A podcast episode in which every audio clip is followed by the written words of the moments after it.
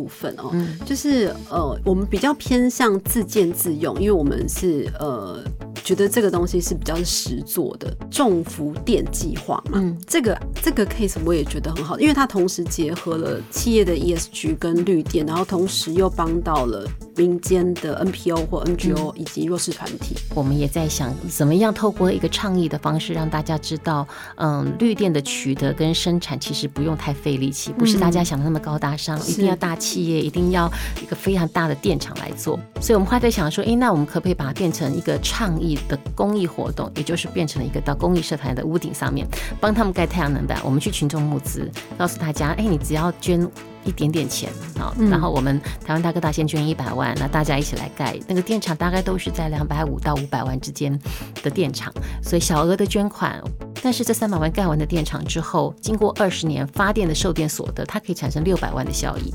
那那这样对这个公益社团来讲，这二十年它每一年都有发电的收入，会比它当初只是接受三百万一次用完的这个效益要好很多很多。第二个效益呢，就是在屋顶上面，因为盖了太阳能板的关系，所以它对于整栋大楼的节电跟就是减少热。这个这个热产生的耗电的问题，又产生了很好的帮助，大概可以减减少三到四度的温度。嗯，那再来就是，同时我们也为地球创造了长达二十年的绿绿电的这个发电。商周 ESG 与永续者同行，大家好，我是商周 ESG 主编管务员小管。减碳、零碳、ESG 已经是企业发展不可逆的趋势了。很多企业其实知道它很重要，可是却不知道如何下手。今天呢，我们邀请到一家在各种永续评比表现上非常亮眼的企业来分享他们的经验。这家公司就是台湾大哥大。我先说一下他们的在永续方面的成绩单哦。其实，在呃，他们已经连续第十年名列道琼永续新兴市场指数成分股，已经连续十年了。而且是连续第五年入选最高等级的世界指数排行榜，而且应该是在二零二一年的时候，他们是蝉联全球电信产业世界指数第一名。这个成绩当然蛮可怕的，就是 蛮蛮蛮凶，来势汹汹这样。而且他们还立了很可怕的事，就是二零四零年之前，他们全球的所有的公司就是要使用百分之百的再生能源。那他们也希望是说，云端机房的部分在二零三零年之前就要全绿电。其实这件事情是蛮不容易，因为大家知道，其实电信业呃可能比较高耗能的地方是在呃基站这个部分。那呃其实他们这样一路走来也不是这么容易，就也不是说我们喊一个目标就可以达成。他们也经过很多磨合啊摸索期。那今天我们很高兴请到台湾大哥大永续进品牌发展处的副总经理刘丽慧跟大家问个好。哎，大家好，小管好。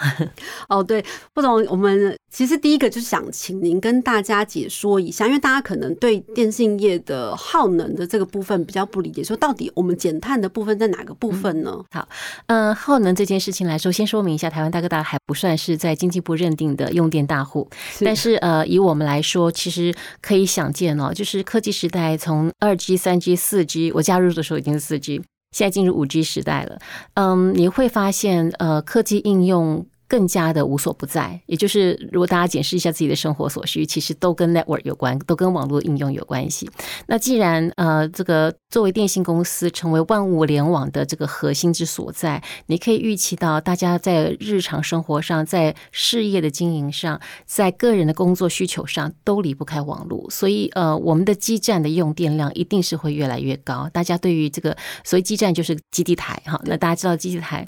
嗯，它其实是也是非常非常耗。电的那以台湾大哥大的用电结构来看，我们大约百分之九十五都是来自基站的耗电跟 IDC 云端机房，所以我们知道我们的角色跟未来要身上所肩负的责任之后呢，其实就从自己的痛处，呃，应该是从二零一四年底，从一五年开始，我们就很清楚的知道，我们必须开始。呃，走这个节能减碳的脚步。那这个时间点，同时不管是我们公司内部由下到上，或者是由上到下，也就是从董事长到每一位管理阶层，或者是从员工呃往上到每一个管理阶层，其实开始都有刚好两个方向同步进行的一个体认跟共识，也开始在做很积极跟有效率的内部沟通。所以从一五年开始，我们就定定了各个骑乘的目标。跟想方设法的怎么样，像 拧毛巾一样，就是把可以在节电的地方再省一点，再省一点。灯管换到没有办法再换了，但是灯管也不是我们主要的耗电来源，主要还是基站。所以呃，我们的技术 team 同事很很厉害啊，就发明了一个智慧节能系统，自己研发的。所以在基站的这个呃散热啦、通风啦，在用智慧系统是智慧化自动的系统去调节呃这个如何让它更。更更有效的发挥鸡蛋的这个能耗的效益，都呈现了非常好的一个成效。所以我刚刚一直在讲说拧毛巾嘛，就是就是你你知道，越来大家越来越依赖你的网络 network，你知道你的电会越来越用越凶，你的客户一直在成长，对，嗯，data 的每一个人的人均使用量是越来越惊人的，那所以基站的耗电是越来越可观。那这样的状况之下，我们还要要求自己要绝对减碳。这件事情就让我很好奇，因为就像您刚刚讲说，五 G 时代嘛，那所有的那个基础建设会一定会铺建的越来越多，又或者是说，像您刚刚讲说，云端机房这个业务也一定会成长，因为所有人到时候都在云端这边作业，这个相信不只是台湾大哥大。的挑战啊，这是全球电信业都要面面临的一个问题。那所以就是说，未来我们可以预知说，未来啊，我们这个遇到的困难会越来越高。那我就不理解了，我们为什么要这么激进的，还要喊出说，哦，我们二零四零年之前就一定要 RE one hundred，而且甚至我们也加入了这个倡议嘛。我们是应该是台湾首家加入这个 RE one hundred，首家电信公司加入，对对对，嗯，但是呃，全企业来讲，应该也是前五名啊，前五个，嗯。而且我知道是说，相较于其他的很多企业来说，大部分是使用买那个绿电凭证嘛，因为很方便，就是哦购买就有了。那我知道我们好像比较偏向自己建设、自己投资的这一块比较多。对，因为呃，从老板开始，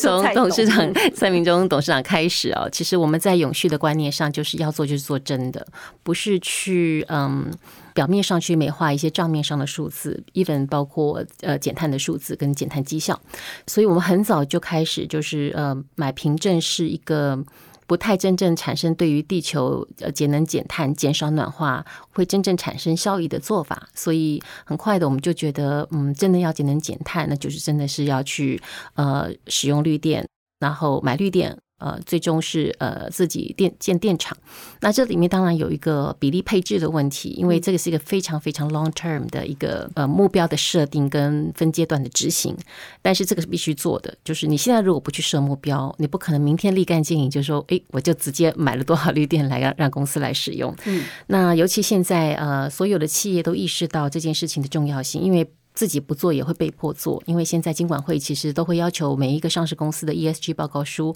必须要揭露你的碳排放、你的、你的这个、你的环境政策、对你的呃执行目标定定跟你的执行方法。所以，当我们一五年做的时候，是没有人管我们的时候，我们就已经自己觉得这是我们责无旁贷的责任。那现在当然，因为呃，我想金晚会也是基于希望这个跟国际的这个永续接轨，希望国内的上市企业开始做起。那从上市企业开始做起，确实是有它的影响力的，因为嗯，百大上市企业它在呃这个。经济的贡献度上面啦，在员工同仁参与度的倡议上面，其实都可以发挥很好很好的影响力。所以这也是国际标杆企业一直在做，而且很认真在做这件事情。其实真的不是大家想想说，你是不是就是口号啦？哈，就是呃讲这个环保爱地球，是不是就是一个口号而已？其实 exactly 不是，因为它真的是要一度电一度电一顿碳。很精算的去算出来，我们究竟我若拉像我们是二零四零年要 R 一一百，就是 renewable energy hundred percent。那我们到二零四零年之前，现在还有十八年，对，我们要做什么？我们有这么多的电的能耗，我们有没有这么多的绿电供给？我们做这些事情，或者我们自己要自建的话，那我什么时候要开始投入多少资金？这个都不是一年两年就可以做出来的 plan，应该是一个真的是要很长期的规划，然后把你的 roadmap、你的路径拉出来，确定你你的碳排放量。五 G 时代的现在是这样的碳排，其实也比我们当初呃四 G 时代再过五 G 的这个用电量来讲，五 G 其实也还是超越我们的想象。even 我们很努力的在减碳。那未来六 G 时代的来临，或者 未来更新科技的出现的时候，当然我们也期待更新科技也有带来节能减碳的效益的这种新科技的运用产生。但是我们总要做最坏的打算，去做最好的准备嘛，哈，就是。当情况是越来越往上堆叠的时候，那也换句话说，我们要投入在绿电的取得跟建制上面的脚步要更积极。我上次看到一篇报道，好像是说蔡董好像在一场记者会上面的时候有讲说，其实董事会都已经同意通过，好像是在几年之内，我们甚至要投注到上百亿的资金在这个绿电或是再生能源这一块。对，就是 R 一百这件事情，我们很清楚的精算出来，到二零四零年，嗯，我们的对自己我们的用电估值，嗯，即使是各方面的全方位的节能减碳，那个用电量究竟会用到多少？相对应的要去把这些呃我们实际需求的用电，从现在台电的灰电转成买绿电或者是自建绿电，对，这里面的成本算出来其实就是百亿以上，所以是一个很大很强烈的决心了。嗯，但其实不是说我我觉得对所有企业来讲，要意识到一件事情，不是说你投入百亿下去去 for nothing。嗯，是你若不投这百亿下去，可能这个环境会变到地球的升温是会非常非常可怕的。那大家看到现在的地球升温造成的各式各样的所谓天然灾害，其实都跟环境的这个蜕变、急速蜕变有关系，也跟人为的破坏有关系。所以不完全是天然灾害 这四个字，其实跟我们过度的消耗地球的资源是有有关联性的。所以呃，这个 awareness 要很早，就是其实我们现在在谈一一点五度 C 的升温，都可能无法来得及。应变现在地球暖化的速度可能带来的灾害。是，可是就像副总讲的，就是说前面我们刚刚有聊到，说其实呃，要一开始让这个观念让呃公司从上到下由下到上都理解这公东西，而且有共识，其实不是那么容易的事情。尤其是说，尤其是在基站这部分，我们一开始要自建太阳能板或是电厂的时候，我们是电信业，完全没有做过这件事情。一开始要怎么做？而且大家不会反弹嘛？说为什么突然叫我们去种太阳能板？这个我不会啦。家就是组织内部。没有，当时后面有这样的，所以我我真的很谢谢我们这个技术 team。其实我们一开始在讨论这件，因为永续跟技术 team 跟跟各个单位有些时候会站在对立面，因为从公司的永续角度来思考，很多事情的作业都会增加原单位的困扰。但是我们家的永续就是这么很好玩，就是就是每一个 U BU 的责任。那每一个 BU 每一个单位，他呃有在他自己专业上面，比方说基站。你是耗能的单位，嗯，你又是最耗能的单位，所以你就要负责节能。所以像我们现在，呃，手机 team 卖手机，但是你就要开始规划你卖的这些手机的产品生命周期是不是符合现在的国际趋势，所以要协助帮忙做回收跟二手手机的销售跟使用，然后再去做统计。所以我们现在以整个台湾大哥大在永续推动上来讲，它不是一个小单位的的工作而已，它已经落实到方方面面每一个单位，像我们的 HR，它可能它的这个。这个 ESG 永续的责任就是包括这个教育训练时数。对我们员工的这个培育、人才的培育，呃，还有我们员工的福利，这个都会是他 ESG 的表现绩效。嗯，换句话说，每一个部门，我们现在已经沟通到了，每一个部门除了他自己的商业 KPI 之外，还有他的 ESG KPI。哦，这个是已经有胡萝卜跟棍子都并用在里面的。对，也就是说，呃，当每一个事业单位他都在思考他的营运核心的时候，不是只有单独想到我要我要赚多少钱。对，而同时也思考到我我为公司创造这个利润的同时，我为地球做了什么贡献。所以有两个两个 KPI 在同时在集合的时候，我们很多同事就想出了很多巧妙的方法，结合他的商业 KPI 跟他的 ESG KPI，那可以让自己的工作变得很有趣，也很有使命感。所以慢慢慢慢内化了每一位同事在做 ESG 的时候的心境跟态度。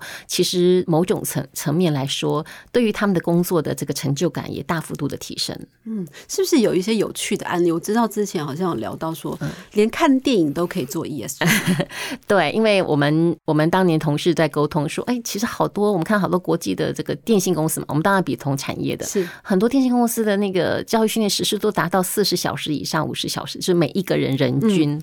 那我们同事有时候就想说，那怎么可能？怎么怎么？后来我们就想方设法的想说，哎，到底哪一类型都是属于教育训练时数？那有没有更激励同事觉得教育训练是有趣的方法？那当然，现阶段我们有很多是跟内部科技转型有关的这种教育训练，比方说元宇宙，比方说区块链，比方说这个 NFT，这些都是我们同事非常喜欢上的课，只要一开课就秒杀报名满。那另外在更早之前，怎么样更有趣又结合商业化？那时候我们 HR 同事就想了一个，我们自己有买。卖 video service，就是线上的这个影音平台。所以呢，他就想说，哎，那我们就鼓励同事去看那些奥斯卡大片，而且是跟人权、女权、跟这个工作安全、跟司法正义有关的这种奥斯卡大片，比方说这个呃关键少数这种啊这种电影，还有我记得好像有之前有这个法律女王，嗯，呃，谈当年这个黑人如何成为第一个美国的这个法官，从那样一个没有没有女性进入这个司法学院念书，到后来成为美国的这个第一任的这女性检察长，呃，类似这样的电影。那我们就让同仁在 My Video 上面去看。那我们因为 My Video 是属于我们公司的 App，我们可以从后台上面捞到我们员工的账号，确认他真的看完了。然后呢，再做一个简单的测试，你从这个电影里面获得的心得是什么？然后你就会完成。假如那部电影有长达两个小时，那你就完成了两个小时的教育训练。所以呃，林林总总的，我们教育训练史是从刚开始的呃讨论说，哎，真的比较少一点，到后来我们自定目标是五十小时嘛，嗯，就第一年。人均的教育训练时数就达到六十小时，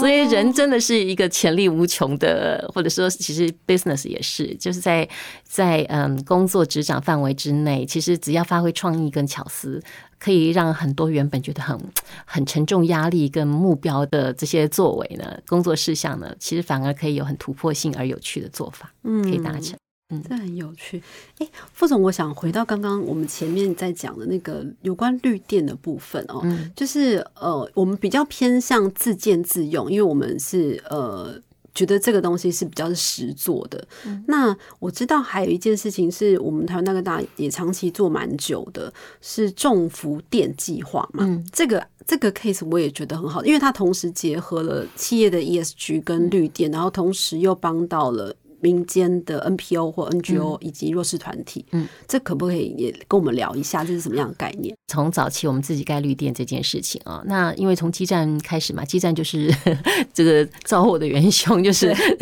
用电大户嘛，所以就先从基站的建制。但是其实呃，我们不可否认，其实很多民众想要用网络，但是又很怕基站就在他的他的家里，没错。所以初期的建制上面的确是有点困难，但是我想慢慢慢慢的，我们就衍生了其他的方式来做。所以同一时间，我们请 TG 的。同事，我们的这个技术 team 的同事去做呃基站的优化，用呃太阳能板来来产生这个光电的这个。电源减少我们灰电的使用，同一时间我们也在想怎么样透过一个倡议的方式让大家知道，嗯，绿电的取得跟生产其实不用太费力气，不是大家想的那么高大上，一定要大企业，一定要一个非常大的电厂来做。所以那个时候刚好我们认识了一个呃社企社会社会型企业，叫做这个 Sunny Founder，嗯，阳光伏特加。那他们呃是一个非常有创意，三个很热血的年轻人啊，就就成立了这样公司。而且他们的梦想就是。在全全台湾每一个人家户的屋顶去盖太阳能板，然后每一个人都可以当板东，也就是一个群众募资的概念，大家都可以来投资，然后我去洽谈这个可以盖太阳能板的屋顶，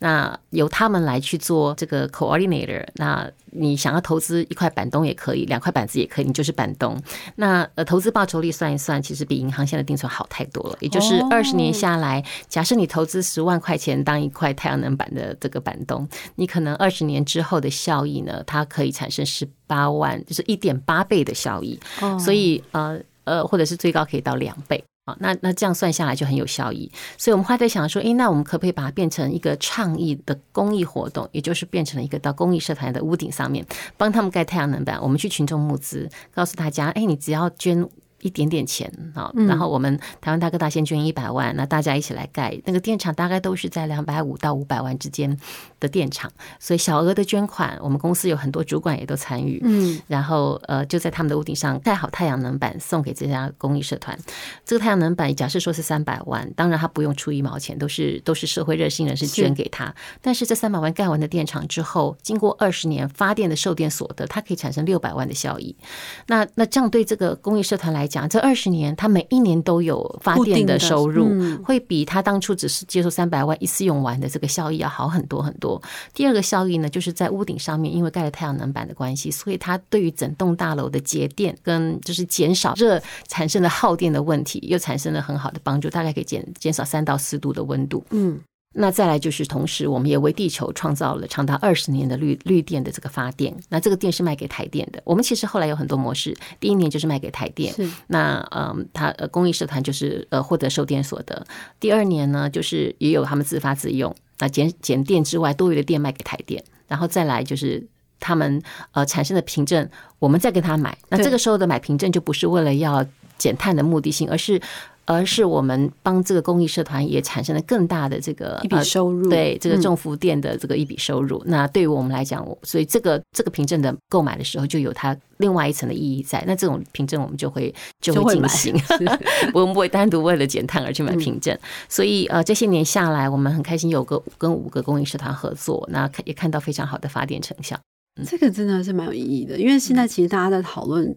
因为现在刚好是用电很。急缺或者是不太稳定的时候，所以其实大家都会想说要怎么样参与这个稳定的行列嘛。那其实企业其实就可以做这个东西，其实而且是跟自己的 ESG 或者是你的能源的转型，其实是是可以相互结合的。对我们其实，在做这个专案的时候，呃，我们同时也介绍了这公益社团他们服务的对象，跟这些这些受帮助的弱势的个人们，他们需要社会什么样的帮助啊？同时也达到了很重的倡议效果，因为。向社会群众募资嘛，所以其实参与的人可以非常非常多，就不会只是我假设台湾大哥大一家，我就捐好捐完了这三百万，跟台湾大哥大拉着。一千多人，每一年都有一两千人参与这个这个公益活动，那个意涵是在 ESG 的呃认定上面是完全不同的。对我印象中，好像之前有找过幸存，是 对幸存那一年是真善美 基金会，对，就每一年他们都会邀请一些呃呃呃当当年的年度风云人物来来帮大家做这个倡议跟发声，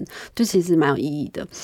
那刚刚也有讲到说，呃，对内。我们在落实 ESG 的时候，呃，就是很很普遍的要频繁的沟通嘛。那具体的，我也想问的是，说对外，我们其实也必须要跟带着供应链减碳这件事情，其实是相对更困难也不容易的。尤其是说很多采购，这对公司来讲了，尤其是在采购方面，也要是我们跟去跟要求供应商，你要达到我们这些标准，表示说哦，我的议价能力，我可能会我没有办法。这个 bargaining power 就会会弱下来，所以在跟内部员工做沟通的时候，是不是也会遇到这种困扰？呃，我我们刚开始当然，我觉得大家都不了解 ESG 到底要做什么，怎么样做才是，所以确实在跟呃，我先说，其实我们的那个采购的同事也是我们的天使，TG 也是我们的天使，因为没有他们，我们其实做不做不了这些事。那采购刚刚当然刚刚开始也是会有疑虑的，就是说我们采购的 KPI 不就是议价能力嘛？哈。就是要帮公司找到最棒的厂商，价格又最便宜的厂商。但是如果你又对他们的有 ESG 的要求的时候，我们如何达成？所以后来我们也考虑到这一点，确实我们不可能牺牲公司的营运，只专注做 ESG 嘛。就这个这两个 KPI 都是必须达成的，所以我们不太不是要去为难同事的状况下去达成 ESG KPI，这个就不会成功，也不会不不长久。所以我们一直在跟各 BU 沟通的时候，都是怎么样一起呃落实。Sg 的目的，但是同时他们的业务可以增长的。呃，后来我们跟采购同仁不断的讨论之后，我们用最简单的方式，先从让我们的呃要来领标的这些合作厂商在网络上先填一些 ESG 的问卷开始，慢慢的我们一样拉着长年限，那不断的去跟我们的供应商沟通。台湾大哥大从两年之后、三年之后要开始呃对我们的供应商要 onsite audit 就现场去敞开你们的 ESG 有没有落实？嗯，三年之后、四年之后要开始看你们的 ESG 绩效来决定你符不符合。我们的林标要件，也就是说，我们事先告知哪一年我们会这么做，那他们也可以提早做准备。所以，如果没有经过这样的一个沟通过程，断然实施，那当然。就会面临到公司会断链的问题，因为没有人符合你的标准，最后 suffer 的也是全公司。所以不管哪一个面向的议题，在推 ESG 的时候，沟通都是很重要的关键。那我们后来也办了很多供应商大会啊，然后也选择了很多优良的 ESG 供应商，呃，有些表扬啊，然后也让很多供应商知道，我们的合作伙伴都知道，台湾大哥大在 ESG 的的的执行是认真的，是很全面的。那提早给他们时间做准备，他们可以应应之后。嗯，我们当初原先担心的那些状况都没有发生。就是说，有可能呃，业者没办法配合而被淘汰的，几乎是没有发生这样的状况。对，我记得有一年我们呃就采购年节礼物的时候了，然后我们的那个水果的供应商就很可爱，说：“你看，我帮你推荐一个嘉义很棒的哈密瓜，就可以用去这个帮助在地小农的观念来做这件事情。”对，所以其实慢慢的这个呃沟通啊、教育啊、内化，其实我们每年都还办这个这供应商大会，其实都在沟通台湾大哥大的这个 ESG 的做法作为，那鼓励我们的我们的呃供应合合作伙伴们用他们的创意跟做法来跟我们一起往 ESG 往这个拓展商业更好的绩效的这两条路并进的方式来走。所以不论是对内或对外，在沟通 ESG 这件事情的时候，其实时间表议程是很重要，对不对？要提早公告，要提早让人家做准备。所以就是呼吁，就是听众朋友，就是其实要做 ESG。呃，也没有办法今天喊，明天就做，这是有点不太可能的啦。如果你要到，对对对，就要拉着一起，大家一起来做，其实要给大家彼此一些磨合的时间嘛，对不对？对，我觉得，嗯，要让 ESG 的每一个方案成功，其实都是要设身处地的站在他们的角度去思考，他们能不能做得到，不要为难。所以，我们这几年一直在做沟通的事情，就是说，知道他们的难处在哪里，知道我们的目标在哪里。那这里面的差距，这个 gap 有没有第三条路，可以想出一个奇妙的方法，解决他们的痛点，也满足我们的需求。所以，所以这些都一直都是我们这些年这个想方设法的地方。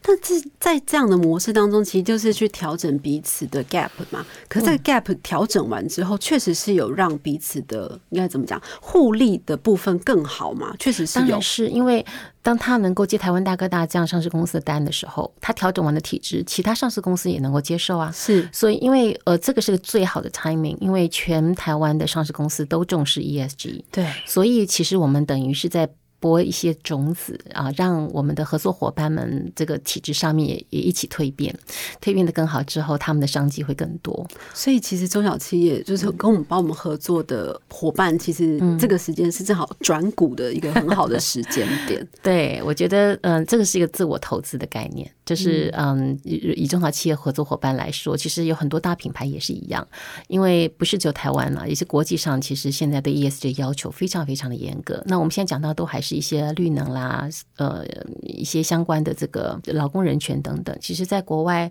他们看 ESG 的项目更多更多。看到他们常常在讨论就是难民的问题，在讨论的就是这个冲突矿产的问题，这些题材比我们要遇到的更艰涩很多。那台湾在人权在各方面，其实法令的保障都相对的非常非常的高标，所以我们呃，只要按照我们现在法令来做，其实都可以这个达到国际的基本 minimum 的要求。那国际上其实有一个很重要的点，其实他也不看 minimum，他看你的 ambitious，你有没有企图心，就是这两个他都看，你有没有达到一个入门槛。那达到了，他也会很在乎。但如果你有更强烈的企图心，也很加分。那再来，你的执行力也很重要啊！你不能说哦，你有入门槛达到了，你的雄心壮志喊得很高，结果你的执行力这个还远低于这个入门的入门槛，那那就有扣分。所以我觉得我们从呃国际永续的这个评比的机构呃学到了很多很多的 know how，就是嗯给时间，然后给奖励。给 incentive，呃，这些都是鼓励我们的合作伙伴一起来推永续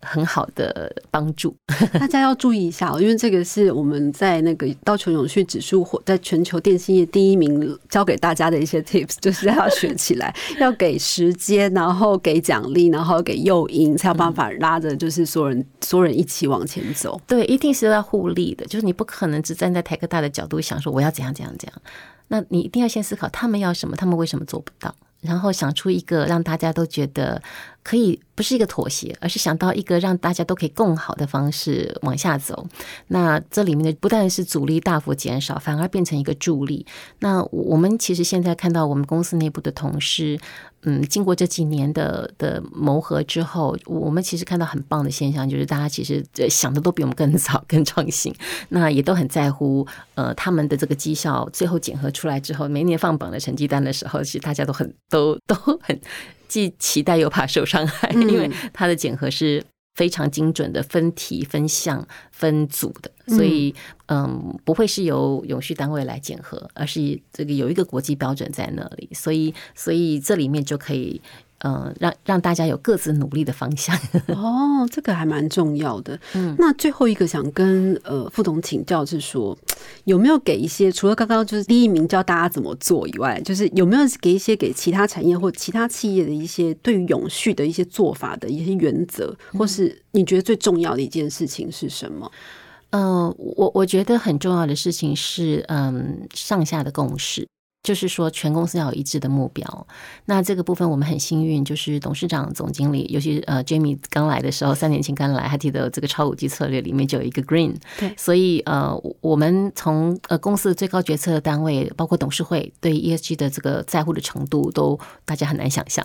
那我们的员工现在可以很自发性的觉得，哦，把自己的工作 KPI 里面加入 ESG 的选项，是让自己工作更有动力、更有。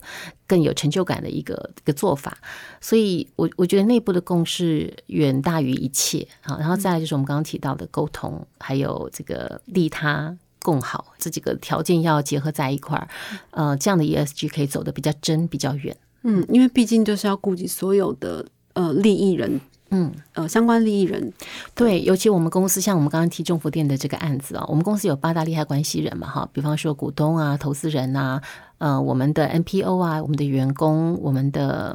呃政府机关，我们这八大类型的利害关系人，我们能不能透过这个专案，同时顾虑到这八大利害关系人的需求？嗯，我不可能只立某一方，比方我不可能在政府店专案，我只立 NPO。我如果违反相关主管机关的规定，造成的困扰，其实后坐力回来的还是台湾大哥大要去承受。我也不可能减损这个股东的权益，这个无限制的把钱砸在这个呃我认为的好事上面，但是他也侵犯到了股东的权益，这也不是 ESG 的共好精神。所以最共好的精神就是这八大利害关系人的权益都要照顾到，然后都要 cover 到，那就会是一个很好的 project。是。感谢今天副总来跟大家分享这个台湾大哥大怎么做第一名的这个这一些经验，不是为了第一名而做，是是是，是真的怎么样做，把它做到呃符合大家的期待，也符合自己的自我要求。嗯嗯，好，谢谢谢谢副总，嗯，谢谢。想要掌握最新最热的 ESG 趋势，欢迎大家订阅商周的 Podcast 频道商周 Bar，商周 ESG 与永续者同行，我们下次再见喽。